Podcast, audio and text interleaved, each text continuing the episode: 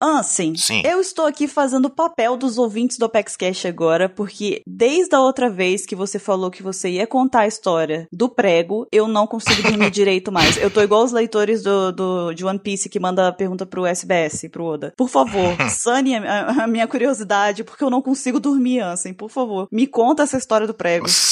Certo. Lá, voltando a vários anos atrás, né? Quando era apenas um pirralhinho. É mais de 15 anos atrás, um- vários ouvintes não, não eram nascidos, né? Isso me faz me sentir extremamente velho, mas tudo bem. Mais de 15 anos atrás, eu não lembro qual era a minha idade, mas eu era moleque ainda. Estava, né, fazendo aquelas brincadeiras normais de criança, né? Ali correndo, ah, pega, pega, ei, não sei o que, esconde, esconde. Aí, do lado da, ali na rua onde morava, do lado tinha uma casa em construção. Então você já adivinha onde que virou o lugar da brincadeira, né? Vamos brincar no meio da construção, né? Ora, por que não? O que, que pode dar errado? É, aí, ah, não sei o que, blá, blá, blá, corre pra lá, corre pra cá, não sei o que, solta pipe, não sei o que, blá, e corre, pega, pega, não sei o que. Numa dessa eu tô correndo pra lá e pra cá, fugindo do pessoal, né? Aí correndo, correndo, correndo, aí de repente eu tô andando assim, correndo, de repente eu começo a correr torto, assim, sabe? De dar um desnível assim. Eu tuk, tuk, tuk, aí de repente eu parecia que eu tava mancando assim. Eu falei, cara, mas o que que tá acontecendo? Aí eu parei, fiquei olhando, eu tava torto assim. Eu falei, ué, sabe? Tipo, um lado mais alto que o outro. Ai, eu já tô ficando mole já. Aí eu olhei pra um lado, aí eu falei, ué. Aí eu olhei, eu falei, ah, tô pisando, tá, tá desnivelado o chão. Aí eu olho pro chão, tiro o pé assim, olho o chão reto. Eu falei, ué. Ai, ai, ai, meu Deus do céu. Aí eu falei, ué. Ó a pressão lá embaixo. Já tava achando que era sangue já. Não, não, não. Aí eu, ué, que estranho. Aí eu ponho o pé de novo, tô vendo que tá torto. Eu falei, não, peraí, tem alguma coisa no meu chinelo. Aí eu olho, viro o pé com o chinelo assim. Detalhe, Rider, que tem aquela sola gigante. Sei. Aí eu olho com o chinelo no pé. Eu viro assim, olho. Sabe quando eu, ah, vai, eu vou olhar se tá, se pisou no cocô, sabe? Aí eu viro assim, olho. Aí tem um toco de madeira, assim, sabe? Quadradinho no fundo do chinelo. Eu falei, ué. De onde veio isso, né? É, aí eu falei, tá colado, mas que coisa bizarra. Aí eu com o chinelo no pé, pego o toco, vou, sabe, vou pegar ele pra tirar, se encaixar assim do chinelo, vai vlup, escapa da mão. Eu falei, ué, oxe, tá colado no chinelo. Ai, tá amolecendo tudo aqui. Aí eu vou, não, não, não, não, calma. Aí, Ainda tem mais, se prepare. Eu já me arrependi de pedir a história, já me arrependi.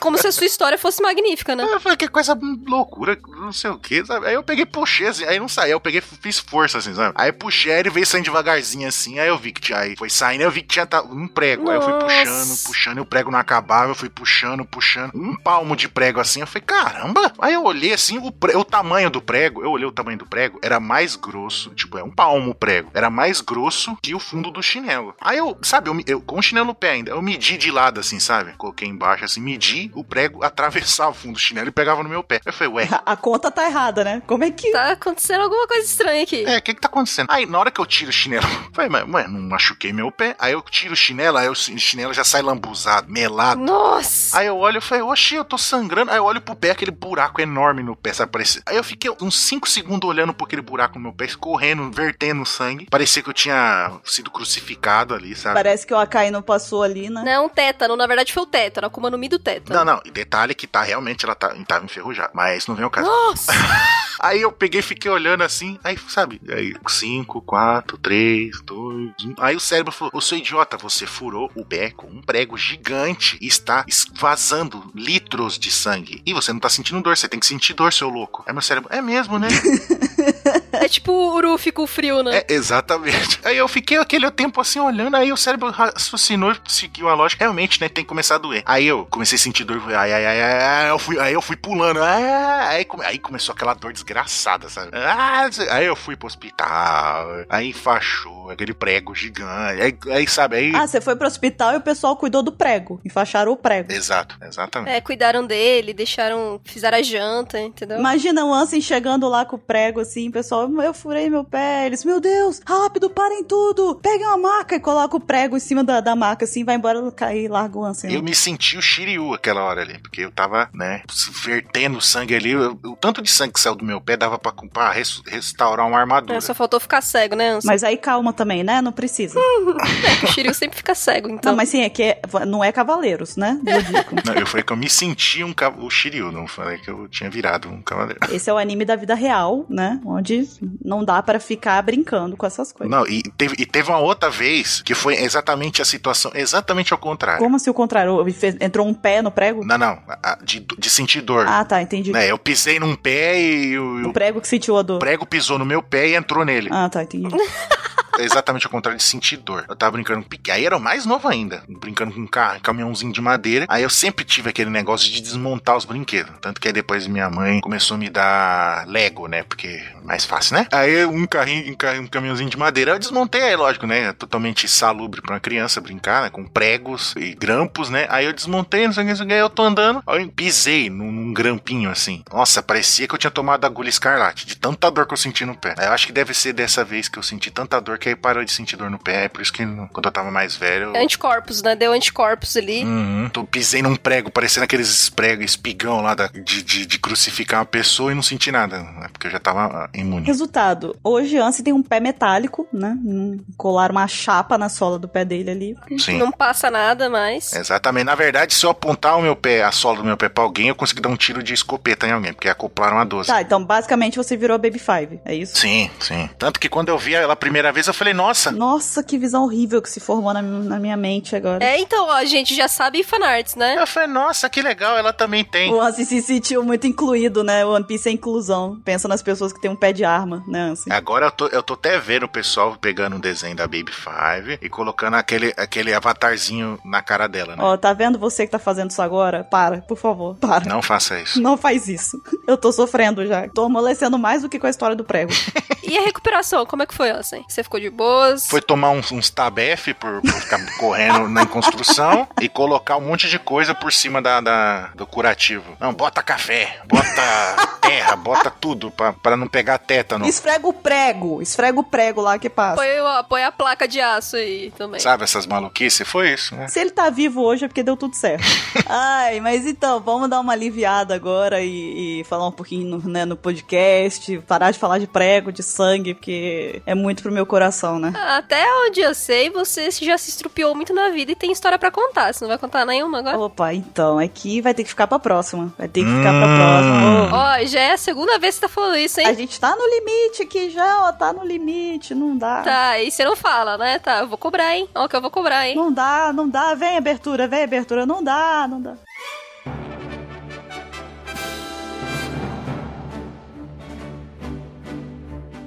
Olá, jovens! Bem-vindos a mais um Opex Cash. Eu sou a Bururu e eu estou aqui hoje com a Pá. Olá! E com o Ansem. 3, 2, 1, last gen. Ah, agora você vai me fazer.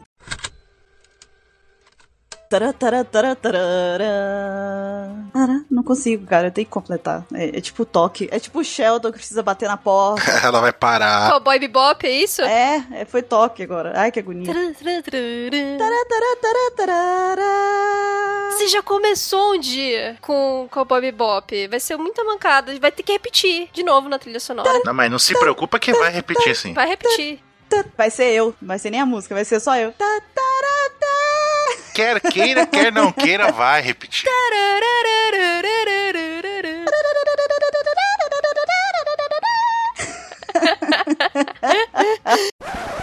Ah, e eu peço desculpas para você, ouvinte da PaxCast, que teve que escutar isso, tá? Você veio pensando que ia ver um podcast legal, interessante, informativo, tá aqui ouvindo eu, né? A mim fazendo isso. Tudo bem que a voz é bonita, né? Mas cantando já. Não, mas aí quando a gente começa a imitar um, um instrumento musical, a coisa já fica um pouco pior, né?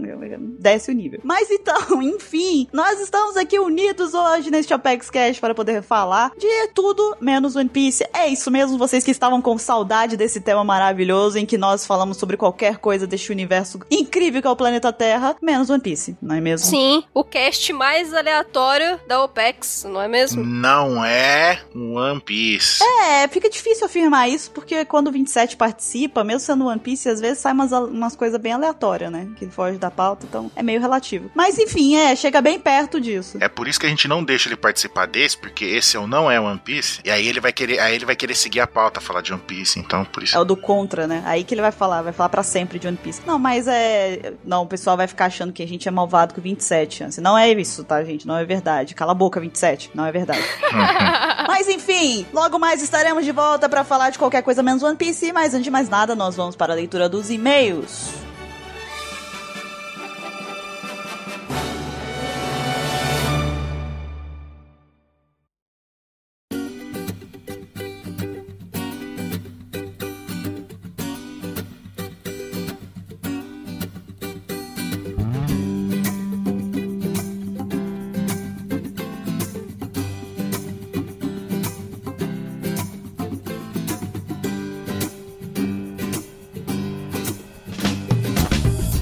Vamos lá para mais uma leitura de e-mails do Opex Cash. Estou aqui na companhia do menino Ansem. Olá, pessoas.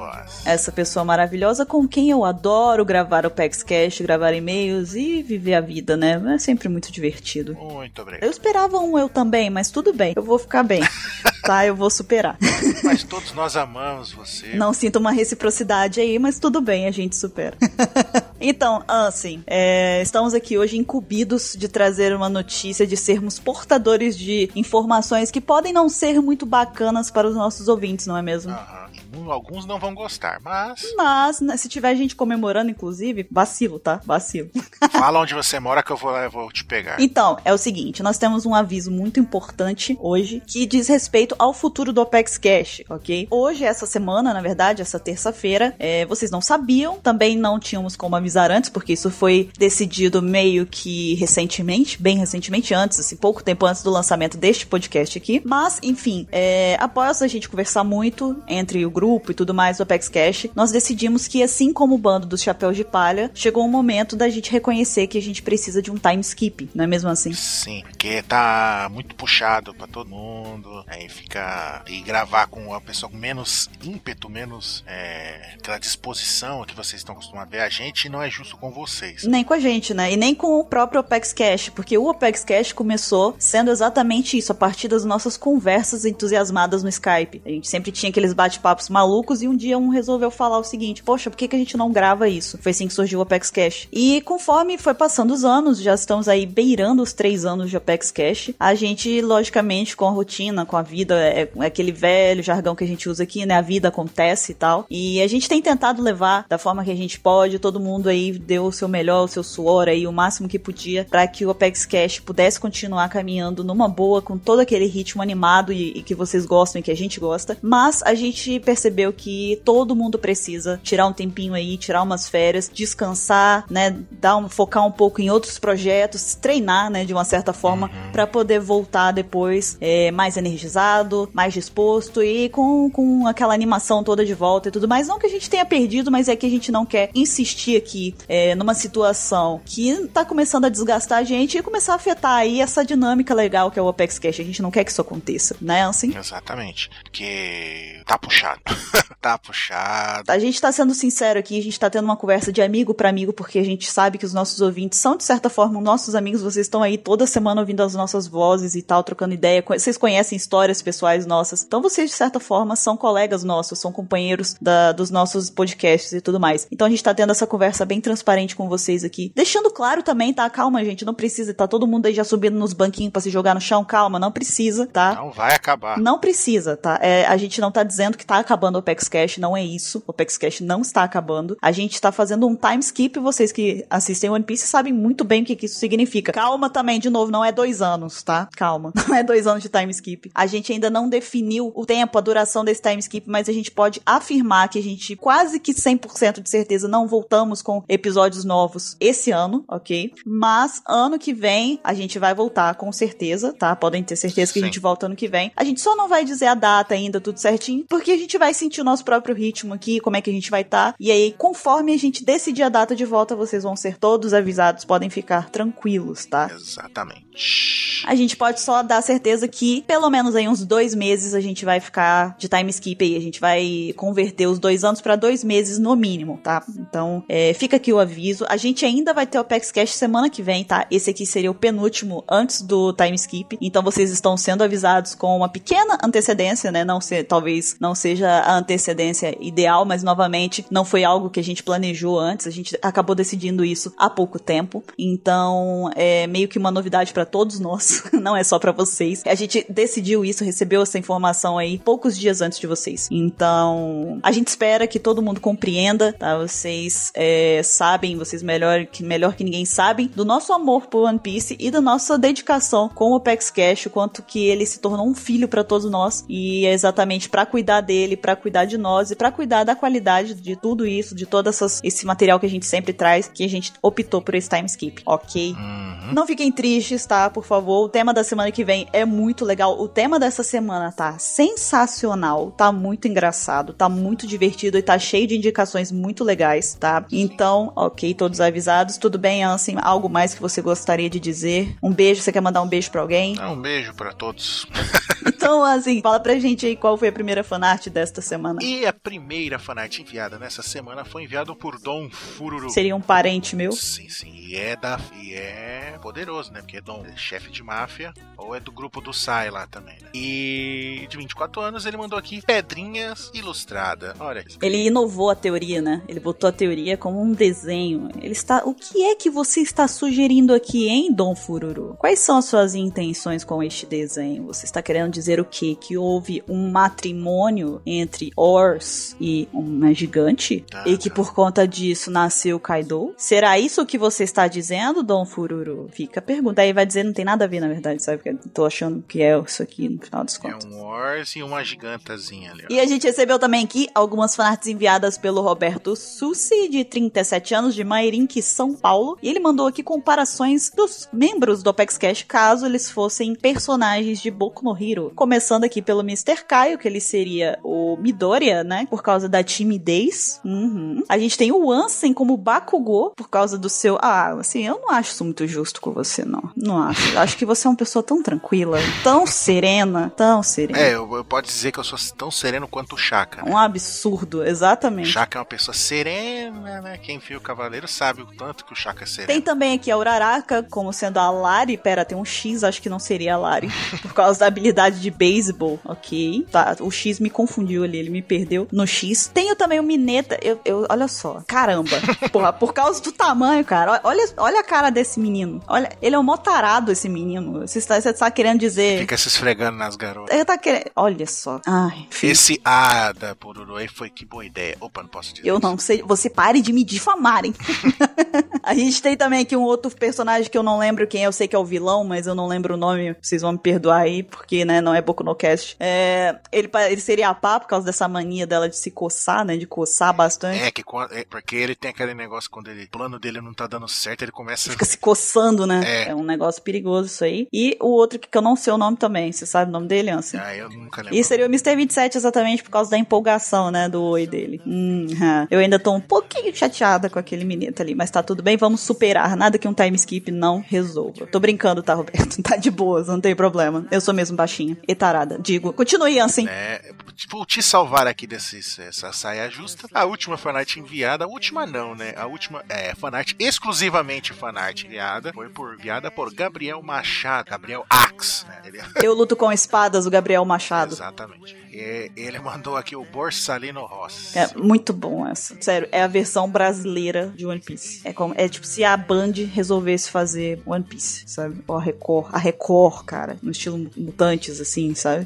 E a gente recebeu aqui um e-mail que, na verdade, foi uma bondade muito grande do Breno Zanandria. Eu espero que eu tenha dito seu nome corretamente. Se eu não disse, me perdoe. Sanandria. Olha, o Ansem falou com muito mais requinte. Então, ele disse aqui: bom dia, boa tarde, boa noite, bom apetite também, não se esqueça. Pessoas, sou de Vitória, Espírito Santo. Ai, que bacana, um, um conterrâneo. Conterrâneo seu. Ele tem 27 menos 12 anos, calculem aí, porque não sou obrigada. Aquelas que já desistiu já, sabe? Eu desisti. Ah, eu não quero mais calcular. Eu desisto. ele mandou aqui em anexo pra gente uma foto da regra de 3 que ele fez pra gente, pra poder mostrar quantos anos é, vai- faltam, né, pra One Piece acabar com base naquela porcentagem e tal, que dizem que One Piece tá em 65%. Enfim, que o Pion Lee tentou, eu tentei, a Pá tentou, ninguém conseguiu chegar lá naquele, no, no resultado, né, porque, né, humanas. Então, assim, ele fez essa bondade pra gente, a gente agradece. E ele mandou dizer aqui que tem que converter os decimais e tal em meses também, porque a unidade dos anos está em 12 meses. Eu vou acreditar nele. E ele continua dizendo aqui também que no final das contas a previsão deixa o fim de One Piece em aproximadamente 2027. Ou seja, maldito 27, não é mesmo? Maldito seja. Então quer dizer que ele vai ter 30 anos mais 7 meses? Você seguir nessa lógica? Você me perdeu no mais. Na hora que você falou mais, que meu cérebro entendeu Aí que era uma é cálculo, conta, aí aí, ele falou, hum, hum, hum. Tá, agora tá tocando a musiquinha do Bob Esponja na minha cabeça. Nada mais tá acontecendo. Você- Então isso quer dizer que se, se, se falar cálculo pra você tá problema. Então se você tiver pedra no rim, então lascou. Já era. Menino, se falar cálculo, o médico ele vai me dar o diagnóstico. Você tá com cálculo ren... no renal, eu já tô lá o macaquinho. Batendo prato. É, exatamente.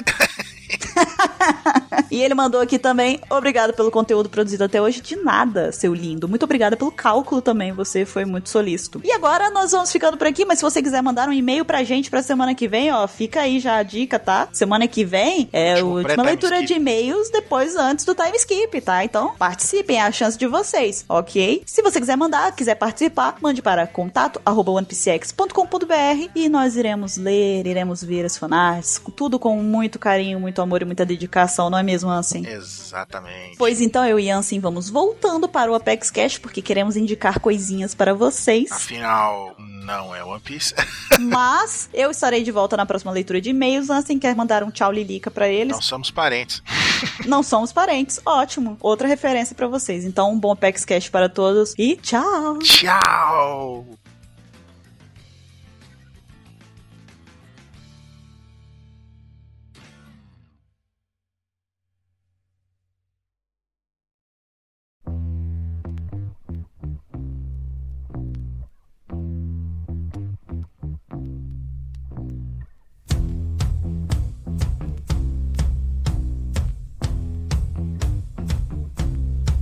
E estamos de volta com o tema principal do Opex Cash. Esse Opex Cash aqui, que já é a parte 4, parte 5. Estou perdida neste momento, mas vocês já devem saber, já porque vai estar tá no tempo, título né? do post aqui. É, já faz muito tempo, pá. Já faz muito tempo, eu já me esqueci. E ah, não que precise é. ser muito tempo, porque coisas breves também eu já tô esquecendo ultimamente, que minha memória tá, ó, hum, uma bosta. Eu te entendo, eu te entendo. É, então. Mas nós estamos aqui para fazer esse Opex Cash que não é sobre One Piece. Nós estamos aqui para fazer as nossas recomendações pessoais para vocês, porque acreditem ou não, a gente assiste outras coisas que não são One Piece, tá? A gente lê outras coisas que não são One Piece também. A gente joga outras coisas que não são One Piece. Então, olha só, né? Paz. Conseguimos dar boas recomendações também. E eu estou bem feliz porque é o meu primeiro. Ah, é verdade, né, Paulo? Você tá estreando aqui. É, Exatamente. É. Nada aconteceu, tá? Só... Na edição mesmo, nada aconteceu. Uma, uma palma de salvas pra ela. Eita, bugou. O Lance hoje, ele veio pronto para me bugar. Ele tá conseguindo. e eu quero tomar a frente aqui, eu quero começar indicando porque eu estou empolgada. Eu adoro esse tipo de Apex Cash, eu adoro indicar as coisas que, que eu gosto. Então eu já vou tomar a frente aqui e vou começar. Eu quero indicar aqui um livro, ok? Vamos começar com uma coisa cultural, uma coisa interessante, aquelas, né? Erudita. Erudita, Ansem, que maravilha, Ansem, que palavra bonita. Nossa, ler agora virou uma coisa, né? Só de, de pessoas ante, antepassados agora, né? Puta pessoas merda. cultas. É, se separar pôr na ponta do lápis, tá meio desse jeito, né? é, infelizmente, sim. Mas o interessante é que eu tô falando assim, que é uma coisa mais culta, uma coisa mais é, como é que eu disse? Eu já tá Olha só, hein? Olha a memória que eu falei com vocês. Vocês estavam achando que eu tava exagerando. Oh, era pra ser culta, cacete, né? Não é pra esquecer palavra bonita. É, é uma coisa mais erudita. O que, que, o que, que você está lendo, Buru? Livro de anatomia. Informativo sobre o que, que é. É o jornal mesmo. É, então, o livro que eu gostaria de indicar para vocês é o Psicose. Ai, que coisa mais legal. Aquele livro pouco famoso, que quase ninguém conhece. É um livro aí esquecido pela história, né? Que foi escrito pelo Robert Bloch, tá? E ele é baseado no filme que todo mundo conhece também, que é do Alfred Hitchcock. É, que é do mesmo, que é do mesmo nome, inclusive Psicose também. Exatamente, não teve nenhuma adaptação no nome. E que atualmente, eu não sei se ainda tá saindo, mas tem uma série que chama-se Bates Motel, que é base que conta a história do Psicose. Conta a história antes do, do, do filme, né? E do filme. É, ela aborda a, a, a juventude do Norman Bates, que é o, o psicopata, né? Do livro. Protagonista. É, quando tudo começou, quando tudo começou. É sensacional. Eu e a Buru estamos assistindo também. É foda. Pra quem não conhece a história, porque isso é uma curiosidade interessante, tem muita gente que conhece Psicose e lembra exatamente daquela cena do chuveiro, né? Mas não sabe exatamente do que, que se trata o livro, né? O livro, ele se passa numa cidadezinha pequena, no, na verdade, num hotel, né? Que fica na, ficava na beira da estrada e que com uma nova rodovia que acabou surgindo, acabou perdendo também clientes porque os carros pararam de passar por lá. É, a cidade é White Pine Bay, se não me engano, é alguma coisa assim, tá, gente? E nesse hotel mora o Norman Bates, né? E a mamãe dele, que é, tem um relacionamento um tanto quanto curioso, né? Existe um nível de proximidade entre eles que realmente intriga até psicólogos mais mente aberta aí dessa, desse, desse ramo. Mas enfim, então, o que que acontece? A gente tem aí uma jovem que ela tá viajando, ela tá indo encontrar matar o namorado dela, por N motivos que eu não vou me adentrar para poder não dar spoilers. Ela acaba parando, ela decide fazer uma pausa na viagem dela e ela vai parar exatamente neste hotel, que é o Bates Motel. A pousada, a, a pensão, o hotel da família Bates. E aí ela acaba lidando com o Norman Bates e ela vê que ele é um cara muito peculiar. Ele já tá ali na casa dos 40 anos e ele é um cara muito fechado. Ele, ele assim, gritantemente demonstra que não tem é, hábito de interagir com pessoas, principalmente mulheres, sobretudo mulheres e jovens e bonitas e tudo mais. E acontece um, um diálogo entre eles, eles conversam e tudo mais, enfim. E ela volta pro quarto e acaba sendo assassinada. Calma, não é spoiler, tá? Não é spoiler. Isso é a famosa cena do chuveiro que eu tô contando para vocês. Porque muita gente acha que a cena do chuveiro é tipo o ponto alto do livro ou da história. E não é. Na verdade, não é. É o começo da história. É apenas o começo, exatamente. Começa a haver uma investigação a respeito do desaparecimento dessa jovem, né? E eu não vou mais explicar coisas além disso, porque eu vou começar a dar spoiler. Mas por que que eu tô indicando? É um livro que ele não é terror, terror. Ele é gênero terror e thriller, né? Suspense. Mas ele não é aquele tipo de terror que você vai ficar assustado, que você vai ficar em pânico, alguma coisa do tipo. Pelo contrário, é um livro que prende muito, tá? Ele prende muito a sua atenção. A leitura dele nesse livro, sobretudo do Robert Bloch, que foi lançado pela Dark Side, para quem quiser comprar, tá? A Dark Side vende esse livro. É, a leitura dele é muito fácil, é muito rápida e muito simples também. É, e é objetiva, não é aquele livro que você fica lendo e tem muita embromação, muita enrolação e tudo mais. Eu posso até ser exemplo disso, né? Porque eu, eu li na, na sua casa em que? Em dois dias. Foi, eu, eu li em quase dois dias também. Eu, eu cheguei na, no último capítulo dele em um dia. Então, assim, é muito rápido de ler. Aí eu venho e faço a pergunta pro pessoal chat. O livro, então, é fino? Não, não é fino. Ele não é fino. Ele não é grande e não é pequeno. Ele é um livro médio. De médio para curto, eu diria. De médio para curto. Porém, o que que acontece? A leitura dele é, é exatamente o que eu tô dizendo. Ela é extremamente fácil. É uma leitura muito dinâmica e que prende, porque tem muita investigação. Para quem gosta de história de investigação, é interessantíssimo. Ah, você fica fascinado por quem o Norman Bates é. Não porque você vai gostar dele, mas é porque ele é um maluco de pedra. Ele é um cara muito louco da cabeça. Então é sensacional essa história que o Alfred Hitchcock trabalha, né? E que o, o Robert Bloch trouxe pro livro, né? Adaptou muito bem, inclusive.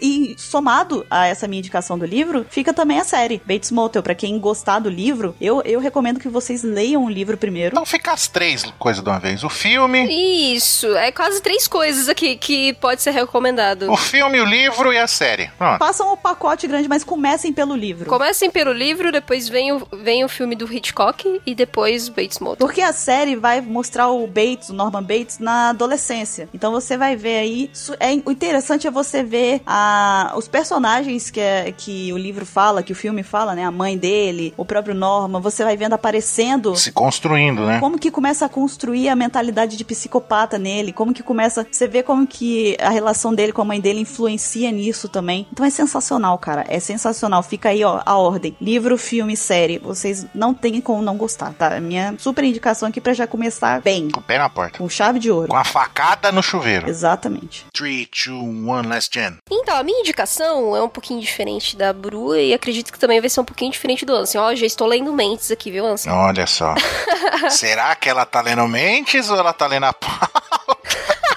Ninguém nunca vai saber disso. A minha recomendação de hoje, pessoal, é uma coisa, é um anime ou um desenho, assim como, como vocês preferirem chamar. Eu gosto demais dele, que é o Avatar, The Last Airbender e o Legend of Korra, né, que é continuação. A parte do Aang, né, que é o Avatar, The Last Airbender, acho que é uma galera muito, muito mesmo deve conhecer, né? Passou na SPT, se não me engano, na Globo, alguma coisa assim. E deu para acompanhar bastante coisa, né, da história do, do Aang. Mas o mais interessante mesmo, que eu acho, que eu gosto muito, eu vivo recomendando pra Buru. Eu assisti, tá? Não vem não com essa. Eu assisti, tô, tô assistindo. A primeira temporada, tá? Que você tá enrolando. Eu tô na metade da segunda, você me respeita. Aquelas.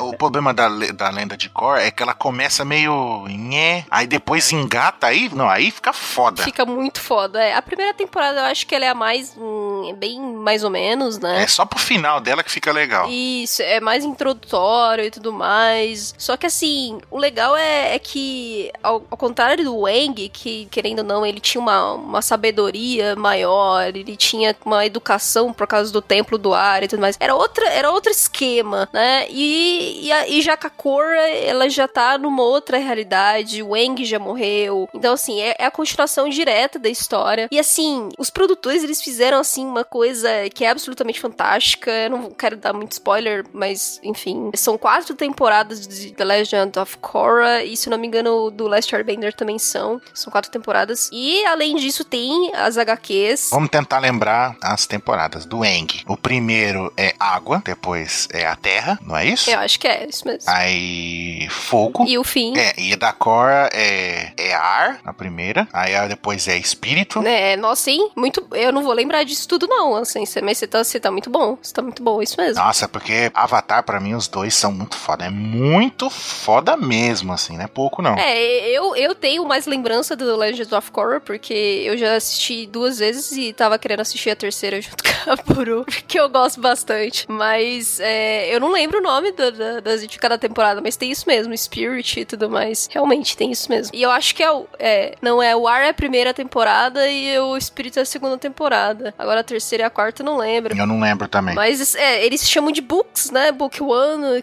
essas coisas. Equilíbrio e, e não lembro a última. Mas ó, gente, eu acho que é fantástico. Tá saindo Turf Wars agora, que é a HQzinha de continuação da história da Korra. Então, tipo, ainda tem muita história para contar, ainda tem coisas que a gente não sabe. E eu tô achando maravilhoso. É, super recomendo. Como a galera já, já sabe como é que é, mais ou menos, esse universo do Eng, que tem lá os poderes, né? As dobras e tudo mais. Eu não quero nem me, me estender muito aqui, que também vou acabar dando um pouco de spoiler da Korra. Mas segue no mesmo esquema da, de você é, ter as dobras e tudo mais. Só que a, a personalidade da Korra é completamente diferente do Eng, então a gente acompanha muito o crescimento dela, né? Não, não tem nada a ver um com o outro. E eu acho que é isso que vale mais a pena. Os personagens são muito bons. E é isso. Pois é, então, eu tô assistindo, sim. Esse daí eu até tenho que retomar. Mas é verdade, a, a recomendação é muito boa. Eu tô gostando. Você tá em que temporada? É bem legal. Tô na segunda, metade da segunda. Na quarta temporada, a vilã é a Priscila Fantin. Fica, fica a referência. É, é exatamente. É a Priscila Fantin. É totalmente a Priscila Fantin. Ó, a Cora, o primeiro vilão, é o mais foda, na minha opinião. Ah, eu acho que a da terceira é foda, hein? Zahir. Zahir, isso aí. Eu acho ele foda, hein? Ah, eu acho o estilo do, do Amon foda, com aquela máscara. Mano, não sei que vocês estão perdendo tempo. Vocês têm que, vocês têm que ver o Avatar, a Lenda de Aang e depois a Lenda de Korra. Sim, só vejam. A Lenda de Aang não tem um episódio inútil, não tem filler, não tem gordura. Tudo é importante pra trama. Até presta atenção em fundo, em cartaz de procurado que aparece de fundo. Depois você vai ver em outro episódio e fala: Olha aquele maluco. Do... Ah. Uhum. E no Korra continua o mesmo esquema. Tipo, coisa que apresentou na, no, na Lenda de Aang, você vê o desenrolar depois na, da Korra. Tipo, que é vários anos depois. Aí então você fala: Ah, então aquele negócio que o Aang fez que virou. Ah, moleque. Não aconteceu isso. É... é muito animal, cara. É melhor que muito animezinho genérico que tem por aí. É infinitamente foda. É muito bom. Fica ótima, ótima dica. E assim, é americano, né? É, tem essa, é americano. Tem algumas, alguns fundamentos, talvez, da cultura chinesa e, e, japonesa, mas os produtores são americanos. Então, tipo, porra, os caras. Deu pra, deu pra mostrar muito bem aí que os caras conseguem fazer uma boa animação, conseguem fazer uma história da hora e tudo mais. Não é só Nickelodeon né, e Cartoon naquele sentido de é, Hora da Aventura e tudo mais, né? Que é outro esquema de animação, outro esquema de história, de roteiro, né? Então, puta Avatar é um, um puta de um, uma recomendação aí. É, então, a minha indicação, já que foi um livro, é, a Pá falou de um anime, agora eu vou falar de uma história em quadrinho, eu vou falar de um comics aqui. História quadrinho americana, né? No HQ é tudo, mangá é HQ também, tá, seus malucos? Turma da Mônica também é HQ. Ou então é tudo gibizinho, é tudo gibizinho também. É tudo gibi, tudo gibi. Mas então vamos lá. Um comic, que é o termo correto, é o Ansem o chato. Mas então, que eu li mais ou menos na época que eu vi o filme. Só que ainda, não que o filme seja ruim, pelo contrário, o filme é maravilhoso. Só que se eu tivesse visto a HQ, leído a HQ primeiro, antes do filme, eu não ia ter achado o filme tão bom, porque a HQ é fenomenal. É, é, é foda. É, fo é muito foda mesmo. Mas antes de eu falar dela, eu vou falar um background da história, por que que ela aconteceu. No, lá no final dos anos 80, teve na DC Comics, já tô dando a dica, já da orientação de onde eu vou ir.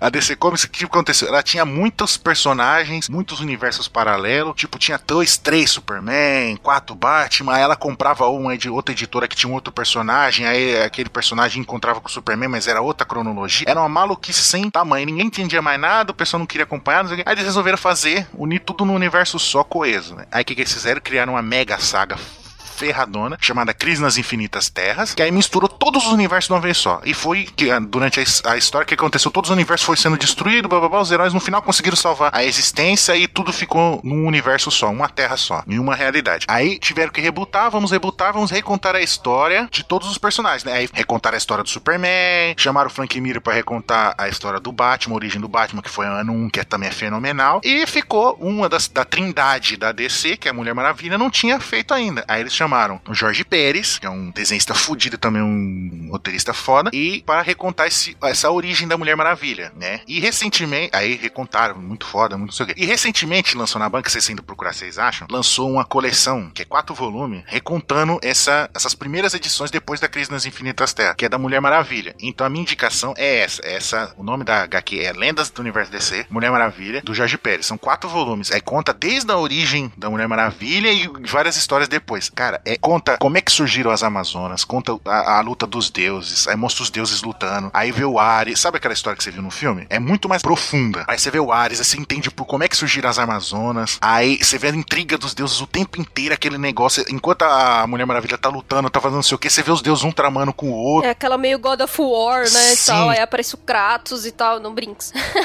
não, mas é nessa pegada que você vê os deuses interagindo, sendo ali presente, sabe? Não é aquele negócio tipo, ah, não, eles não estão lá. Não, eles estão, eles estão influenciando ali, sabe? E é fenomenal, é muito foda. Você pega e você entende por que, que antigamente essa HQ era tão incrível, assim, porque que tinha muito fã antigamente de comics. Por causa disso, porque as histórias eram muito bem escritas. Nossa, eu, eu li numa tacada inacreditável, assim, eu não conseguia parar de ler, sabe? Tipo, você vai lendo, lendo, vai acontecendo um negócio, é caraca, que foi. Tanto que o primeiro capítulo desse, desses volumes aí, primeiro capítulo, você não vê a Mulher Maravilha. É só os deuses criando, tipo, o mundo, aí criando o negócio das Amazonas, aí vai falando das histórias antigas, da mitologia. É, que é mais ou menos o que acontece no filme, né, também. Que lá no início começa a falar, ah, aconteceu isso, isso, isso. Exatamente. Mas o legal é que o primeiro capítulo inteiro você não vê falar da Mulher Maravilha. Aí no segundo, no meio do segundo capítulo, que ela aparece criancinha ainda. Aí tem aquela mesmo esquema lá, mostrando ela, treinando, não sei o que, da, da, da. Aí você vai vendo assim, vai, vai, é bem legal. Aí ela vindo pro mundo do patriarcado, tudo. No começo ela não sabe falar inglês. Aí ela vai falar com a mulher lá, a mulher fala em, em grego, no, em grego antigo, né? Aí começa a falar com ela, ela vai. Aí a Mulher Maravilha, como ela tem, tipo, meio que o poder concedido de várias deusas, né? Que ela foi criada por várias deusas e ela recebeu, tipo, a graça dessas deusas, né? Aí ela vai conseguindo aprender muito rápido, né? Tipo, como ela tem a sabedoria, meio que fosse abençoada pela Atena, ela tem uma sabedoria incrível. Aí ela começa a aprender rapidamente o inglês, ela vai dominando as línguas, vai aprendendo, se adaptando ao mundo moderno, assim. É muito legal mesmo, fica a minha dica. Nossa, que quem, quem tiver oportunidade, compra. É, é sério, é muito bom, muito foda. É isso.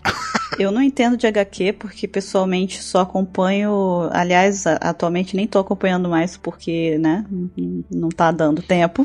não dá, não tem jeito. E também não tá dando dinheiro para poder comprar, mas eu só acompanho, costumava acompanhar Deadpool e Arlequina, né? Então, não sei muito de HQ, não sou muito conhecedora do, do assunto, mas pelo que você falou, parece ser muito legal mesmo, muito interessante. É, até interessou, até interessou para ler e tal. Não, mas pega, procura. É, acho que é 20, 20 reais cada volume, mas você não, eu duvido você não ler o primeiro volume não ficar maluca pra, pra ler o resto. Engraçado que foi que saiu três volumes, né? Eles, a, a coleção era ser três volumes, né? Só que aí, logo no primeiro, quando lançou, o pessoal já ficou maluco, falando, não, lança mais, a gente quer mais disso. Aí a, a Panini falou, não, tá bom, vai sair o volume 4 aí, né, não sei o que. É bem legal mesmo, mas fica, fica essa recomendação aí. Aproveita que, que ainda você pode achar fácil, né? Depois não chora, ah, eu vi, era legal, agora eu não acho mais. Aproveita. Que essas editoras de, de de quando resolve lançar esses clássicos assim, depois fica anos sem lançar.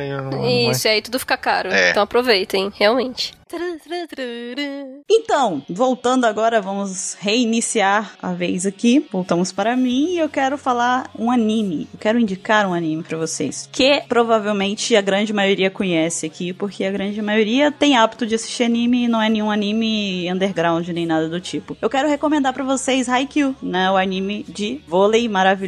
Para quem gosta de anime de esporte, já tem aí um motivo específico, né? Mas, acima de tudo, Haikyuu é um, um anime que, sinceramente, me surpreendeu de uma forma muito incrível, assim. É um anime de estilo... O gênero dele é, é shonen, né, pá? É, é bem shonen. Isso, shonen. É shonen da, shonen, é da Jump. Sim, sim. É o seguinte, basicamente, a gente tem o Hinata, que é o personagem principal, e a paixão dele, o amor da vida dele é o vôlei. Ele quer ser um cara que vai jogar nas grandes quadras, com públicos assistindo e num time importante. Ele quer ser um grande jogador de vôlei. Só que ele não é um bom jogador de vôlei no início do, do anime. Ele, na verdade, pelo contrário, ele, ele tem uma qualidade muito boa, muito peculiar, que é a velocidade e a altura com que ele pula, né? Que ele, ele, ele é quem saca, ele gosta de, de cortar a bola e marcar os pontos, né? Então, para ele, isso é muito importante. Só um parêntese. O Haikyuu, ele por ser shonen, ele é na pegada do Slandunk? Vai, pá, só vai. Ah, eu,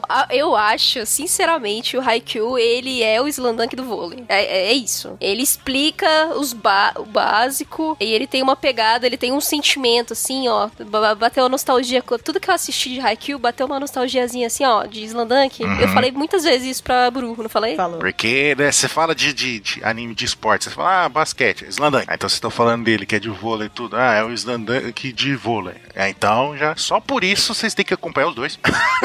Exatamente. E tô focando no anime porque realmente o anime é sensacional, tá, gente? Podem assistir o anime porque ele não peca, não vai pecar em nada. É, é perfeito. A, a, animação, a trilha sonora, tudo dele é perfeito. É muito bom mesmo. Enfim, mas continuando, é, o Hinata, ele tirando esse ponto forte dele, ele precisa aprender muita coisa ainda. Ele tem um caminho aí pela frente para seguir e ele vai parar num, num colégio lá, numa escola que já foi como um grande, um grande time de, de vôlei, né, de escolar, né, escolar, que é a Karasuno. E só que atualmente eles estão meio meio baqueados, meio, né, tão só na média. É, estão passando um apertozinho, estão numa fase meio complicada. E aí o Renata vai parar nesse nesse time, né, nessa escola, e lá ele já vai procurar direto o time de, de vôlei e já começa a querer treinar e tudo mais. E lá ele descobre que uma outra pessoa, um outro personagem é, também entrou nesse time, que é o Kageyama. Kageyama, ele é chamado de o rei, né? O grande o rei do, do, do, do vôlei, da quadra, porque ele é um exímio levantador. Ele é um levantador impecável e tudo mais, só que ele tem uma, um, uma personalidade muito complicada. Ele é um cara muito egoísta. Ele acha que o time inteiro tem que ficar em função dele e não exatamente trabalhar em equipe, né? Isso daí é um problema muito grande. E foi um problema muito grande pra personalidade tanto do Hinata quanto do Kageyama quando eles tiveram que jogar contra. Antes de entrarem pra mesma escola, eles jogaram contra uma partida. E isso daí, né, a personalidade deles teve um impacto aí, uma. uma rivalidade, digamos assim. Uma faísca, é, saiu uma rivalidadezinha entre eles por conta disso. E aí os dois, por coincidência do destino, foram parar nessa. Na, no Karasuno, né, nessa escola. No, no mesmo colégio. Exatamente. E aí agora os dois precisam aprender a lidar um com o outro, se eles quiserem fazer parte do time de vôlei. E a gente vai acabar descobrindo que essas diferenças deles pode ser uma coisa muito boa na quadra, né? Pode resultar em um, uma dupla bem perigosa no time. E o mais legal para mim de, de Haikyuu é que não vai rodar só em torno deles a história. A gente vai ver cada um dos jogadores lá daquele da equipe da Karasuno, a gente vai ver o desenvolvimento de cada um deles, a gente vai ver o background de cada um deles. Uhum. E é incrível, cara. É sensacional. Você ganha uma empatia imensa pelo time todo. Você não vai ficar só torcendo para eles, pra, pra, pro Hinata e pro, pro Kageyama. Você vai torcer pelo, pelo time da Karasuno. E os personagens são carismáticos ainda, né? São, os, são... os personagens secundários são carismáticos demais. Eles são extremamente divertidos, não tem nada de, de aquele, ah, eu não suporto esse. Até um que você vai bater o olho no começo e vai falar, não gosto desse, você vai gostar dele depois. Então, é assim Uhum. mesmo.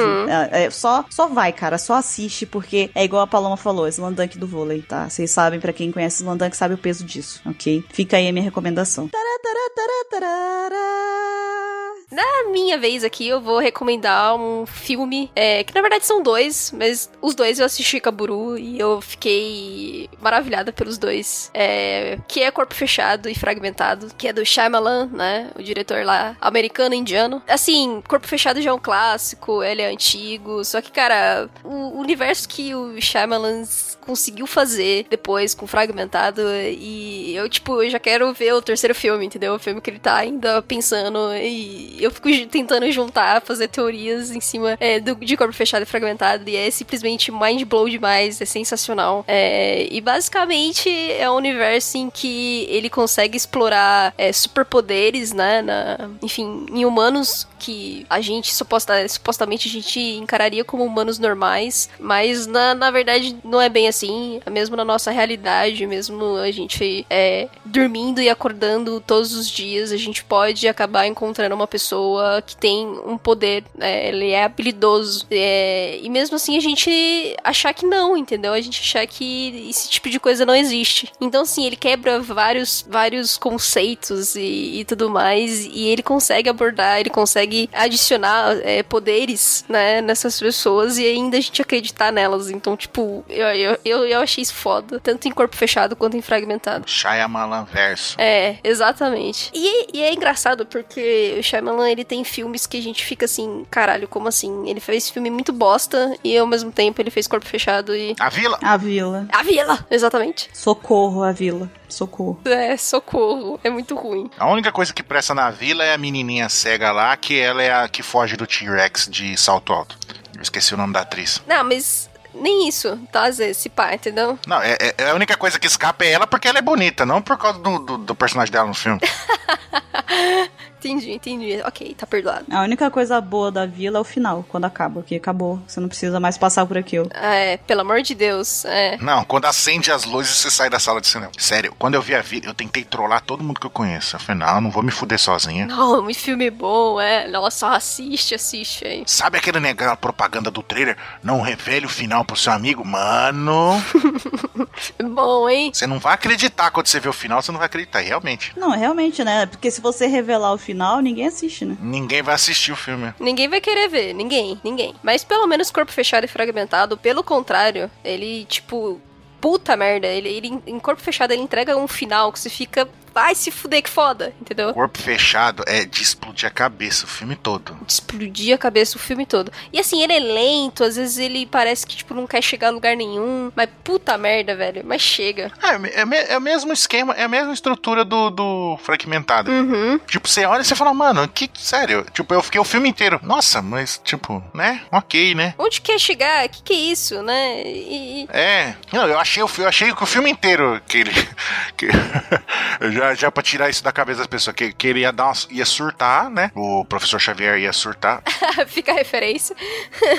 Fica a referência. Ia surtar e ia, ia estuprar as meninas, tá ligado? Eu falei, puta, vai acontecer isso, o filme vai acabar, quer ver que vai ser isso? Aí não, aí foi, é um negócio que é completamente. Nossa, é, é foda. É mind blow, é mind blow. Tanto fragmentado quanto corpo fechado é mind blow. Não esqueça do sexto sentido. E é tão mind blow que você quer ver o terceiro filme, entendeu? Meu Deus do céu, me dá esse filme agora, entendeu? Então eu tô assim, nessa expectativa agora, vamos ver o que, que vai ser desse filme. Exatamente. Eu particularmente gosto mais de Fragmentado, mas os dois filmes são muito bons, realmente. Uma boa indicação e necessário assistir os dois. Se for assistir um, assiste os dois. Primeiro o corpo fechado, gente, aí depois Fragmentado. É, vai fazer mais sentido. Vai. Então, a minha indicação e as próximas indicações, para quem for sagaz já vai saber o que, que eu vou falar. É, eu vou falar em ordem de lançamento, né? E esses três animes, ah, tô dando spoiler, que eu vou falar, né? Vou falar um agora, depois falar outro, depois falar outro. É do mesmo diretor barra produtor, que é o Shinichiro Watanabe, que simplesmente, né? Um, das especialidades dele, que você pode ter certeza quando ele lança um anime, é a trilha sonora que é foda, é foda, simplesmente é foda, é impecável. Tanto que, tipo, esse primeiro que eu vou falar, vamos ver se o pessoal, as nossas amigas aqui adivinham. Tanto que o, o, a trilha é foda, o nome dos episódios é nome de música, tem uma pegada de faroeste. É, é o é Cowboy Bebop. Exatamente. É o primeiro que eu vou indicar aqui, né, desses três, dessa trilogia, é o Cowboy Bebop. Muitos de vocês devem ter ouvido falar, mas provavelmente não assistiram. Se não assistiram, assistam, porque é um dos animes lendários que você é obrigado, é tipo sagrado, você tem que ver. Clássicos, é, clássicos. Aqueles lendários que você não, é obrigado a ver. Ah, mas eu não. Foda-se, você tem que ver. Mas é que assistiu, já tá assistindo? Não, então assista. Escuta, senão eu vou ficar cantando abertura para você, hein? Exatamente. Ai, gente. Do que que se trata? Se trata de um grupo de caçadores de recompensa, né? Que é o grupo do... que o protagonista é o Spike. Spike Spiegel, aquele carinha de cabelo Black Power, com roupinha de terninho, com gra gravata afrouxada, não sei o que, luta pra caramba. Né? Que ele, ele junto com o Jet, a Fai, a, a Ed e o Ayn, né? Eles formam, eles, eles vivem ali dentro da Bebop, que é o nome da nave, né? E, além de um estilo musical, né? Bebop. É, eles caçam recompensa, né? Eles assistem um programa de TV lá que é muito engraçadinho lá, você dar risada, que aí fica, bota a cabeça de um cara prêmio lá, não sei o que, aí eles vão atrás da recompensa, não sei o que, né?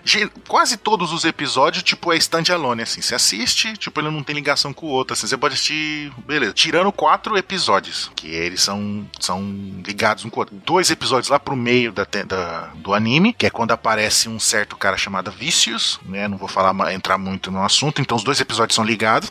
E os dois últimos episódios, que, que esse certo cara Vicious aparece de novo. E, cara, é fenomenal. As cenas de ação, o Spike luta demais, assim. Tipo, você vê a óbvia referência dele a- a- ao estilo de luta do Bruce Lee. Tanto que ele faz até aqueles, aquelas jogadinhas de perna, aquele negocinho que ele fazia no nariz, sabe? Tipo.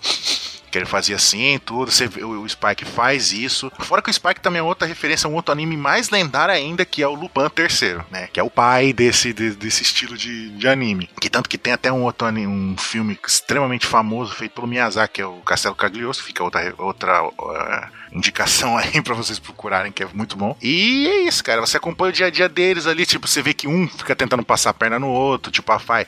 Ah, não, eu vou reabastecer minha nave. Ela sai fora, ela vai atrás de um cara com a cabeça prêmio alta, tá ligado? Pra pegar o dinheiro sozinha, tá ligado? Tipo nessas daí. A, a Ed, né, que é a menina, é uma puta de uma hacker foda, é, tipo, ela deve ter uns 10 anos, assim, você vê pelo, pelo jeito dela, e você vê que o Spike e o Jet, tipo, são aqueles brother mesmo, né, o Jet é aquele cara fortão lá com o braço mecânico lá. E é isso, cara, eu não vou falar muito porque você tem que ver, você é obrigado a ver, você não tem alternativa, você vai ter que ver, eu não vou sair, do, eu não vou parar de falar que você tem que ver enquanto você não vê, você já viu? Daqui a pouco vira vírgula sonora, né? Do cast. Põe tudo de Cowboy Bebop. Põe um latidinho do, do Ayn, bota Ed, bota Fai, bota tudo. Nada, vai ser o Ansem falando, veja Cowboy Bebop. Veja Cowboy Bebop. É isso, cara, é muito bom, Vai ser tipo aquela, aqueles flashzinhos da Jequiti no SBT.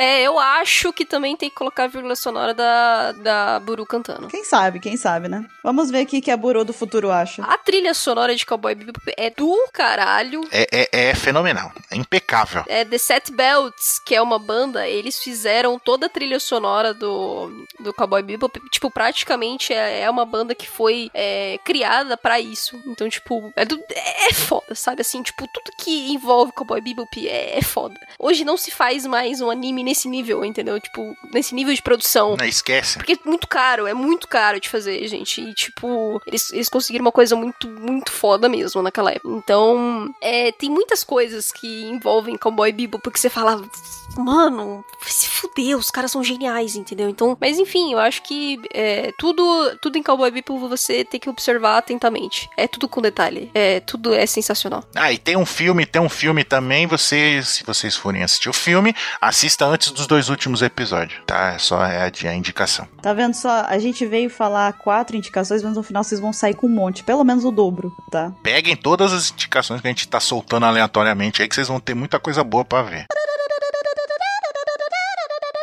E por falar em indicação, eu quero indicar mais uma coisa aqui. Eu quero indicar um jogo dessa vez. Não fiquem bravos comigo, esse jogo não tem pra todas as plataformas, tá? Ele só tem pra PlayStation 4 e PlayStation 3. Então não fiquem bravos comigo, mas eu preciso recomendar isso. Não tem jeito, porque esse jogo entrou pro meu pro hall da fama no meu coração, sabe? Que é um jogo que me foi presenteado por essa menina maravilhosa que está aqui nesse cast, essa Hum. maravilhosa garota chamada Pá, né? Eu quero indicar pra vocês o jogo Heavy Rain, Ai, que legal! Né? Que boa indicação! Muito legal, muito legal. Que é um jogo muito bacana, daqueles que tem interação absurda. Você, tudo que você fizer, que você decidir no jogo, vai influenciar no decorrer da história. Que é o estilo de jogo que eu já indiquei aqui algumas vezes. Eu já indiquei Beyond Two Souls aqui e Life is Strange, que são dois jogos muito próximos do que Heavy Rain é. Só que hoje eu tô na vibe de psicopata, de serial killer, sabe? então eu vou indicar esse por causa disso também. Heavy Rain é o seguinte: é um jogo que foi desenvolvido pela Quantic Dream, tá? E ele é de 2010, tá? Ele já é meio velhinho, já tem seus 7 anos aí de existência. Ele saiu primeiro para PlayStation 3 e agora ganhou uma versão aí para PlayStation 4 também. Então quem quiser jogar pode comprar para PlayStation 4 também. O que que acontece? Heavy Rain conta a história aí de quatro pessoas que estão à procura de um serial killer que é conhecido como Origami Killer ou assassino do origami. E esse serial killer ele é o seguinte, ele mata principalmente crianças de até mais ou menos 10 anos de idade, numa faixa aí de, sei lá, 7, 10 anos de idade, também não pega muito crianças muito novas. Então, ele e ele já matou oito crianças até então, e ele já tá prestes a matar a nona. O jogo se passa durante o sequestro da nona criança. E a gente vê aí por que são quatro pessoas, né? As quatro pessoas é porque elas são o pai do garotinho que é sequestrado. A gente tem um investigador, um agente do FBI, que é um cara que, que é super ele, tá, ele é meio Minority Report, assim, sabe? O cara é todo cheio das tecnologias high-tech. A gente tem também uma fotógrafa que cai meio de paraquedas, assim, né? E jornalista, né? É, ela é uma fotógrafa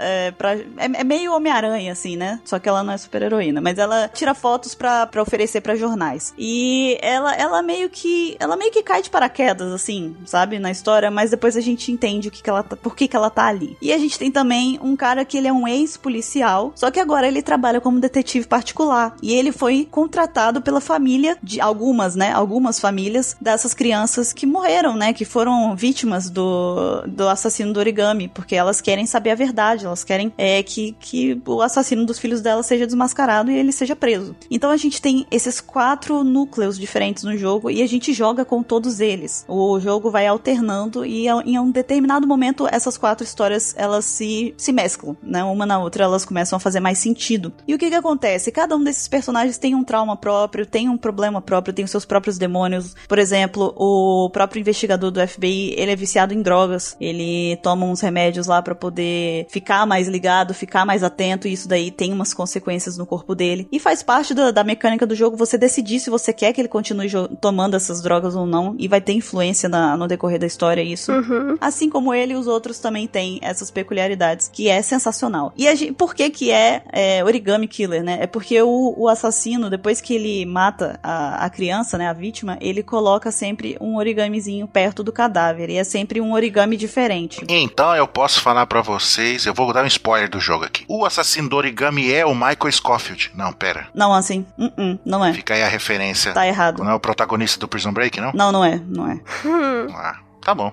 Você vai ter que jogar para saber quem é, assim. Você vai ter que jogar pra saber quem Não, é. mas falando sério, muda quem é o assassino? Não, não muda quem é o assassino. Então eu vou falar que eu fiquei tão decepcionado, tipo, decepcionado assim. Não que é uma merda. Eu fiquei decepcionado porque quem era o assassino era o personagem que eu tava torcendo pra, pra ser bem sucedido, tá ligado? Entendi. Aí eu, não, justo ele, porra. E tem essa, cara, tem essa. Você, você vai criando uma empatia com cada um deles. Com cada um dos personagens. Aí pode os personagens morrer tudo, viu? Se você fizer bosta, ele pode morrer o personagem. Sim. Pode mesmo, pode morrer. Então, um, um, personagem que eu tava torcendo, eu fiquei decepcionado não porque era ruim, porque é ruim no final. Pelo contrário, porque foi uma surpresa que aquele personagem era o assassino e eu tava torcendo para ele achar o assassino, entendeu? E era ele o tempo inteiro. Eu falei, ah, que filha da mãe. E teve um outro que morreu que eu não queria que morresse. Então você pode se surpreender, porque se eu contar o que aconteceu, você pode jogar e ser totalmente diferente, porque de acordo com as suas ações muda totalmente a história, entendeu? Exatamente. Totalmente, exatamente. É isso que eu ia complementar. Tem um milhão de finais, um milhão de caminhos. Uhum. Basicamente isso. Você tem aí quatro pessoas, quatro núcleos na história e a simples característica do assassino que é matar, acima de tudo, crianças numa faixa etária aí de 7 a 10 anos de idade e que ele, ele, esse assassino ele age durante o período de chuva, quando chove muito na cidade. São os períodos longos de chuva ininterrupta, porque ele afoga as vítimas deles, né? Esse é o método que ele usa para matar as vítimas. É, inclusive os caras fizeram a versão da capa do jogo traduzida aí pra português. Aí tá escrito Toró na capa. Toró. Exatamente. Toró. É a versão BR. É, muito jogo. bom. Muito bom, muito bom. Mas enfim, não podemos falar muito mais além disso, porque senão qualquer coisa que nós dissermos aqui, além de estragar a experiência é. do jogo, pode influenciar suas decisões. Não é bacana. Sim. O legal é você ir com a mente completamente limpa, sem qualquer qualquer spoiler e só jogar. Mas então, fica aí a minha terceira recomendação. O mangá que eu vou recomendar aqui, já estou dizendo que é mangá, é nada mais nada menos do que de Greyman. Eu amo de Greyman, gente, vocês não têm noção. É, é da Katsura Hoshino, ela é uma mulher, tá? Então, assim, é uma mulher fazendo shonen e shonen foda, tá? Então, assim, de Greyman primeiro veio na Jump, aí depois ela saiu da Jump, porque a, a Hoshino ficou doente, essas coisas todas, mas enfim. E hoje ele é lançado só mensalmente, então ele não pode mais ser da Jump, né? Mas, gente, assim, é, é impecável os personagens, é impecável a, a, história em que ela criou, o universo, é tudo muito explicado. Então, assim, é tanto detalhado, assim, tem tantas coisas que se eu fazer um resumão aqui, eu vou ficar muito tempo para explicar. Mas basicamente, basicamente mesmo. Você tem o Alan Walker, que é o protagonista, ele é um exorcista, né? Só que o, exorcismo na, na história de, de ele é diferente, não é como se fosse de terror, alguma coisa do tipo. É, mas ele tem aí o papel de matar akumas, que são de quase como se fossem shinigamis, tá? Mas também é outro esquema, não é como se um shinigami, como se fosse Death Note nem nada. Esses akumas, eles são criados pelos Noas. Os Noas, eles, eles têm alguma coisa a ver com aquela coisa do da Bíblia e tudo mais, tá? Como se fossem é, como é que é o nome daqueles apóstolos? Como se eles fossem apóstolos, tá? Então é, tem mais essa pegada. E você tem o, o, Deus, né? Digamos assim, que eu não lembro mais o nome dele, me desculpem. Dos Noas, que ele ele cria os Akumas e, tipo, mano, é um puto universo, assim, que é tudo criado, né? E o Allen, ele consegue matar os Akumas porque ele tem uma Innocence nele, né? A Innocence é como se fosse uma arma que você consegue é, matar esses Akumas. Então, assim, você tem. É, é toda essa coisa, esse universo criado e, tipo, conforme vai passando a história, você vê o Allen matando os Akumas, o porquê que eles são Akumas. É, aí você tem o background do Allen, o background dos outros personagens secundários, e todos eles também são muito bons. Então você tem uma equipe de exorcistas, né, junto com o Allen ali. E são 25 volumes, e 25 volumes que acontece muita coisa, gente. É, é sensacional, é simplesmente sensacional. É, acho que é basicamente isso que eu vou dizer. Só leiam, tá? Tem anime também, vocês podem até ver o anime, mas eu não recomendo recomendo muito não o anime, porque tem muita informação e você lendo você consegue absorver melhor. É isso, é foda. Eu nunca li esse, não sou capaz de opinar. Vou dar uma de Glória Pires aqui. Eu também não conhecia não. Eu já tinha ouvido falar, né, que é bem famoso, mas eu nunca, nunca cheguei a ver. Agora vou dar um, posso dar uma chance. E a minha indicação, como eu disse, né, que é três animes do mesmo produtor, é o Cowboy Bebop tem a, a, a trilha sonora focada em blues, jazz, né, bebop, né? Durante o anime todo, já esse outro é focado em rap. Ai, eu já sei o que, que é. E, e, já esse anime é tão foda que a abertura já começa explodindo cabeça. O jeito que o, que o cara vai cantando na abertura vai formando aquele som de o famigerado supa, né, do, do nosso amigo Mr. One, barulho de lâmina, né, desembanhando, e você vê os, tipo, samurais sendo mortos, assim, a silhueta deles é os barulhos das lâminas. É muito foda, é o Samurai Champloo. Ai, é aí, gente, é no Jabs, no Jabs que canta a abertura. Ai, é muito lindo, é muito lindo. É foda, assim como o Cowboy Bebop, o Samurai Champloo tem aquela história, é esse, diferente do Cowboy Bebop, que os episódios não tinham muito uma ligação com o outro, né, tirando alguns episódios, o Samurai Champloo não, já é uma história já mais linear, é, que é tipo um episódio episódio, continuando no outro, né? Sem, sem ficar aqueles episódios isolados. E conta a história da Fu, né? Que é a garota que está em busca do, do samurai com um cheiro de girassol, né? Shampoo é girassol, né? E está atrás do samurai com cheiro de girassol porque ela quer e ela quer pagar algum samurai, um ronin ou um capanga para vingar a morte do pai dela, né? Que o pai dela morreu, não sei o que, ela tá querendo é, a vingança, não sei o que. E ela tipo começa, ela começa a se perfazer, tudo. Ela fica se, tentando sensualizar, mas ela não consegue, sabe? Hum. Até que ela ela, ela tá dentro de um, tipo numa taverna, uma estalagem, né? Um bar, alguma coisa assim. E ela encontra dois caras, né? Um cara parecendo um mendigo, assim, todo sujo, fedendo, não sei o que, que é o Mugen, né? E um outro que é um cara já mais fino, com porte, parecendo realmente um samurai, que é o Jin, né? E ela chega por. Ela, ela vê o Jin e fala: Não, vou atrás desse, né? um samurai, vou contratar um samurai, né? Pra um Yojimbo, vou contratá-lo pra poder, né? Fazer essa vingança pra mim, né? Só que no meio da confusão, o Jin se desentende com o Mugen. Agora eu não vou lembrar exatamente o motivo, mas é provavelmente um motivo besta. E um começa a invocar com a cara do outro e os dois começam a brigar. E ela tá no meio da situação e ela começa um dar espadada no outro. O Jin, né, lutando tipo aquele, né, o Bushido, lutando sério, com aqueles golpes precisos, tipo Kenshin, sabe? Lutando com aqueles golpes, você desembanha a espada e dá aquele golpe preciso, aquela curva, não sei o que, certinha. E já o Mugen não, é um maluco, né? Um doido lutando. Brutamontes. É um brutamontes. Começa e bate a espada de um lado, ele usa aquele chinelinho de, de aquele tamanquinho de madeira, ele usa aquilo para defender e taca o tamanco na cara do outro. Ele, tipo, ele não tem é, um estilo de luta assim. Desenvoltura. Perfeito, perfeito. Não tem desenvoltura. Ele luta de qualquer jeito pra vencer do oponente. E os dois começam uma luta de tão tamanho, de um bagulho tão abissal, tão maluco, que começa a cortar, começa a cortar as madeiras do, do, do estabelecimento, começa a cair o telhado. Aí, aí vem uns caras para tentar impedir, eles começam a bater nos caras também. Aí vem uns seguranças da cidade, começa uma confusão, destrói a, a, a, o bar e começa um, um inferno, os dois brigando. Aí até que eles, os três tem que ela entrar no meio, né, da confusão e os três tem que fugir da cidade e meio que acaba os três ficando junto, né? Ela fala: "Não, então já que vocês estão, vocês fizeram tudo isso, agora estão atrás de mim também, eu vou, vocês têm que me ajudar, não sei o que". E, e fica nessa confusão, né, os três andando junto e em busca desse cara, né, o samurai com cheiro de girassóis, né? E vai acontecendo, tipo, as maluquices sempre, a trilha sonora incrível, né? Todos os episódios, o encerramento também é fabuloso do, do Samurai Champloo, muito bom. E essa é a minha dica, fica aí, segundo anime feito pelo Shinichiro Watanabe. É, eu sigam o Ansem, gente. Samurai Champloo é demais, é demais. É muito bom, de verdade. Ansem tá sendo milimétrico aqui nos animes. Uhum, só coisa boa. Só o fino da bola. Para fechar minhas indicações dessa vez deste podcast, eu quero indicar um filme e eu quero pegar mais leve, tá? Porque eu indiquei aí um livro e um jogo de serial killer, né? De, um de psicopata e outro de um serial killer. E né, só teve ali por enquanto o Haikyuu pra dar uma quebrada nessa tensão aí de, de serial killer, psicose e tudo mais. Eu quero indicar um filme de comédia, tá? É um filme completamente descompromissado para você que quer, ah, tô afim de dar umas risada, não, não... Como matar o seu chefe. Tô...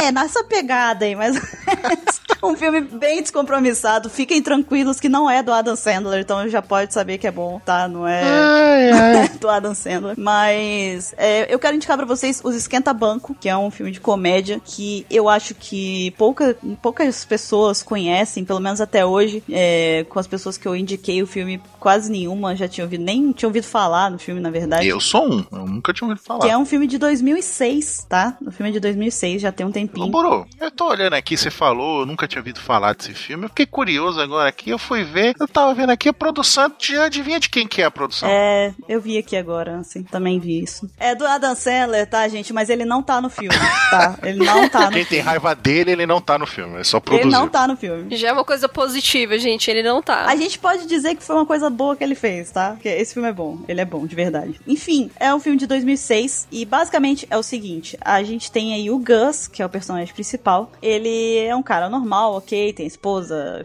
a esposa dele, né, eles se dão bem, enfim, tudo mais. E um dia ele tá aí, ele tá andando, né, enfim, na vida, vivendo e aprendendo, né? E ele tá lá e ele vê um garoto, né, um garotinho chamado Nelson, que ele tá sofrendo bullying, né? Ele tá sendo provocado por um grupo de jogadores de beisebol. E aí ele resolve entrar ali no meio pra interferir, né? Fala, pô, para com isso e tal, não sei o que, e defende o Nelson. E aí ele, ele, ok, acontece essa situação, vida que segue, né? Vambora. Uhum. Aí o, o um, tem um cara chamado Clark que ele entrega jornal, né, na, nas casas e tudo mais. Isso é, é normal nos Estados Unidos, de entre, ter um, uma pessoa que anda de bicicleta e joga o jornal dentro da varanda, assim, da pessoa. Aqui no Brasil também tem, tem aqueles caras que passam de moto e joga. O... Não, geralmente no Brasil tem os caras que passam de bicicleta para coletar as coisas, né? Eles passam de bicicleta roubam alguma coisa e vai embora. Com revólver. Né? Exatamente, é um pouco. É inverso. Perdeu, perdeu, perdeu. Exatamente. Mas então, aí o Clark, ele, ele comenta com, com o Gus, né, que ele e um amigo dele, o Rich, eles, eles nunca tinham jogado beisebol na vida. E o, o Gus, ele era um cara que jogava beisebol, ele ia bem na, na escola, ele era famoso, conhecido, aqueles caras mais populares e tudo mais, né? Então, pra ele aquilo é um absurdo. Ele fala, porra, mas como que vocês nunca jogaram beisebol? E aí o Gus pega e convida eles para poder disputar uma partida, assim, de, né, como quem não quer nada, para poder eles jogarem e tal. E aí eles resolvem desafiar os caras que são, que ficam cometendo bullying no bairro. Eles pegam e falam, oh, vamos jogar contra vocês aí então, né? e por coincidência, o pai do menininho, o Nelson, ele é um milionário, né? E ele decide então pegar esse trio, o Gus, o, o Rich e o Clark, e formar um time de beisebol chamado os Esquenta-Bancos, né? E, isso, e o pior é que os caras, eles começam a ficar famosos, porque o, o, time deles é formado por um bando de, de esquisitão, sabe? Porque eles são como se fosse aquele, o time daquele pessoal que sofreu bullying na escola, que, que não se enquadrava nos parâmetros da época e tudo mais. Então, tipo, só tem figura na, na no time, né? Inclusive tem criança no time também. O time é bem, é, é, sabe, tem, é de tudo. E o legal é que, tipo, esses caras, principalmente esse trio, eles são, eles são engraçados e, e tem um, um outro que ele aparece depois também, que ele acaba entrando no grupo, que ele é o nível extremo do, do entre aspas, nerd, sabe? Ele é um nível extremo, é um cara que ele nem sai de casa, vocês terem ideia, ele tem medo do sol, vocês terem ideia. ele acha que o sol vai matar ele, sabe? Ele, o cara é nesse nível. Não, não, isso chama-se vampiro. ele, é, ele é quase um vampiro, ele só não brilha. Então ele é vampiro mesmo. Se ele brilhasse, ele não era vampiro. Então ele realmente ele é vampiro. de fato, ele é um vampiro genuíno. Enfim, é um filme igual eu falei, não é para vocês irem pensando, ah, pô, roteiro massa, fotografia, cinema. Não é para isso, cara. É para você rir. Assiste para rir. Você vai Não é pra levar a sério, né? É, aquele filme de comédia que você vai, senta, desliga ali o, o cérebro e curte, né? Tipo, só pra rir, é né? descompromissado. Uhum. É para você pegar pra rir, pra esquecer dos problemas, pra poder ser. ser- Muito cara, bom. é uma hora e meia, um pouco mais que isso de diversão. Vocês vão se divertir. E é legal, eles abordam essa questão do bullying. E isso é muito legal. É muito bacana a forma que eles abordam isso, mostrando. Sabe, tem, tem um- uma pontinha de lição de moral no filme também. Então fica a minha indicação aqui pra descontrair um pouco, pegar um pouco mais leve na- nas minhas indicações. E depois me digam se vocês gostaram. Inclusive, eu vou fazer a, a Paloma assistir comigo esse filme. Fica aí o spoiler, tá, Paloma? Ó, ó, depois eu falo se eu gostei, hein, gente. Fica spoiler com as obrigações, né? Tipo, você vai ver comigo. Exatamente. Exatamente Aquelas, isso né? Exato, é isso mesmo. Como é que você sabia que eu ia dizer isso?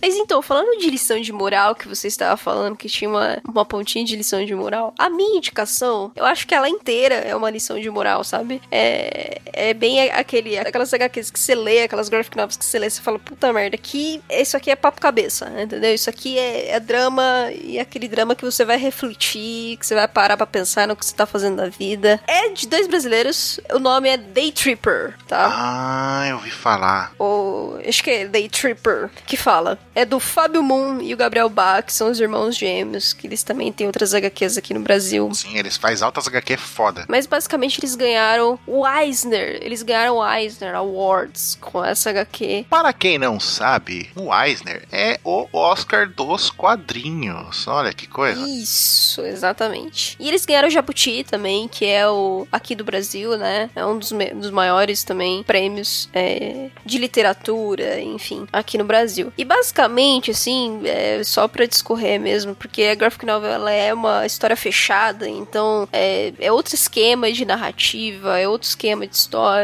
mas basicamente a história conta é, passadas, é, assim, recortes da vida do Brás, que ele é um, um filho de um, de um dos maiores é, escritores, e ele tem toda aquela coisa, tipo, ah, eu sou inferior a meu pai e tudo mais, porque ele escreve escrituários, assim, ele fala sobre as pessoas que morreram, né, pro jornal. Então, tipo, ele, ele quer ser um bom escritor, ele quer ser que nem o pai dele, mas, putz, sabe, o pai dele é uma coisa, é um outro nível, então ele tem uma baixa autoestima muito grande. E logo no início da história, ele acaba é, sendo assassinado, digamos assim. Ele vai pra uma festa do pai dele, de comemoração, essas coisas todas. É, só que antes ele resolve beber um drink. E aí nessa ele acaba tendo assalto, e aí o cara tava armado e matou tanto o tio dele quanto o Brás. Né? Só que assim, toda a- a graphic novel ela lida com essa coisa da vida e a morte é, de várias formas. Então, é, não é como se o Brás realmente tivesse é, morrido nesse início da história, né? Que ele vai recontando várias partes da vida do Brás, tanto na infância quanto na velhice, é, quando ele encontrou seu primeiro amor. Então, são vários recortes da vida do Brás e de como ela poderia ter acabado de uma forma bem surpreendente, né? Então, sim, ele morre várias vezes, tá? Né, Durante a HQ. Então, tipo, é simplesmente sensacional. É um tipo de história muito diferente daquilo que estamos acostumados a ver. E novamente é feito por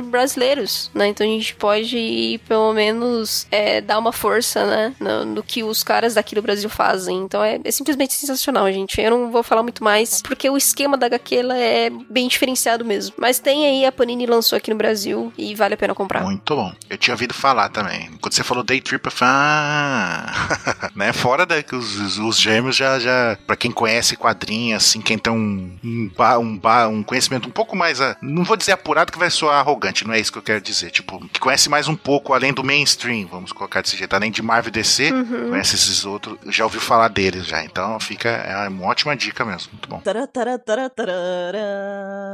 Então, assim, agora é a sua chance de fechar com chave de ouro. E eu vou fechar com chave de ouro porque é outra obra-prima do Shinichiro Watanabe. E como eu tava dizendo, fazendo recapitulação, Cowboy Bebop era blues, jazz, bebop, samurai champloo, rap. Nesse, que é o Mitico e Ratin, você vai, vocês vão achar por aí Mitico tu, to, T-O, Ratin, mas é Mitico e Ratin, tanto que o nome na abertura do anime tá escrito e Ratin, e mesmo, igual em português, praticamente assim. É bossa nova. Hum.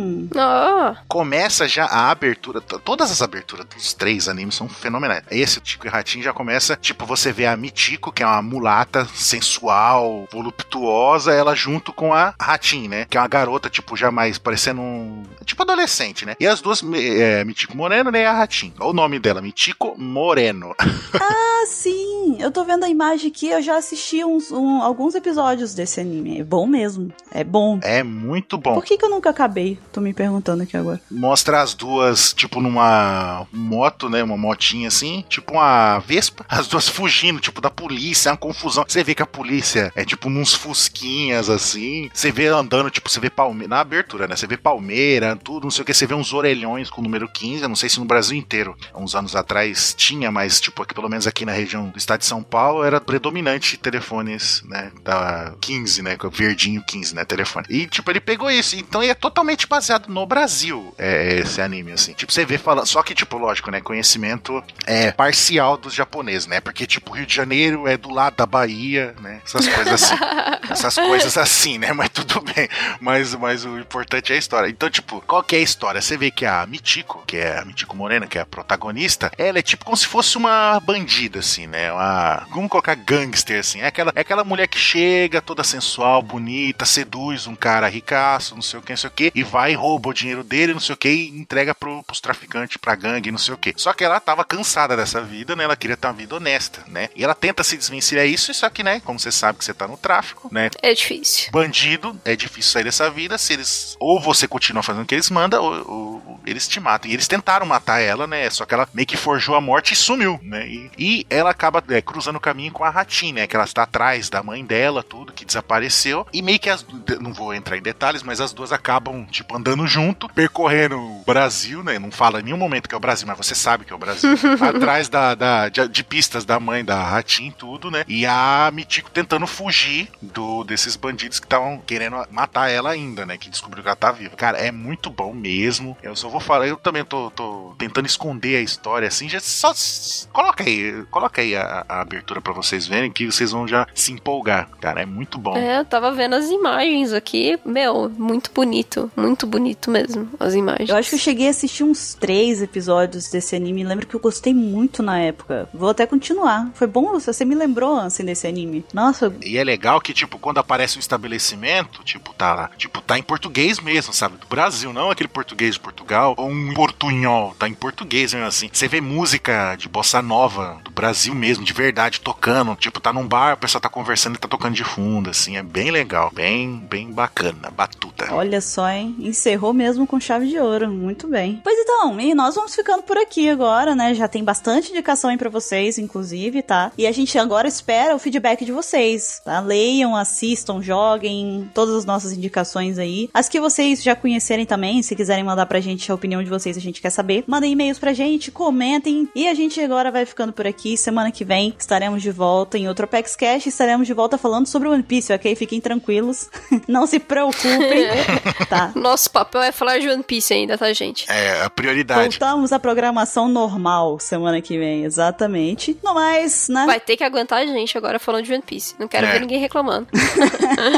Exatamente. Pois então, vamos ficando por aqui e até semana que vem. Até, gente. Falou!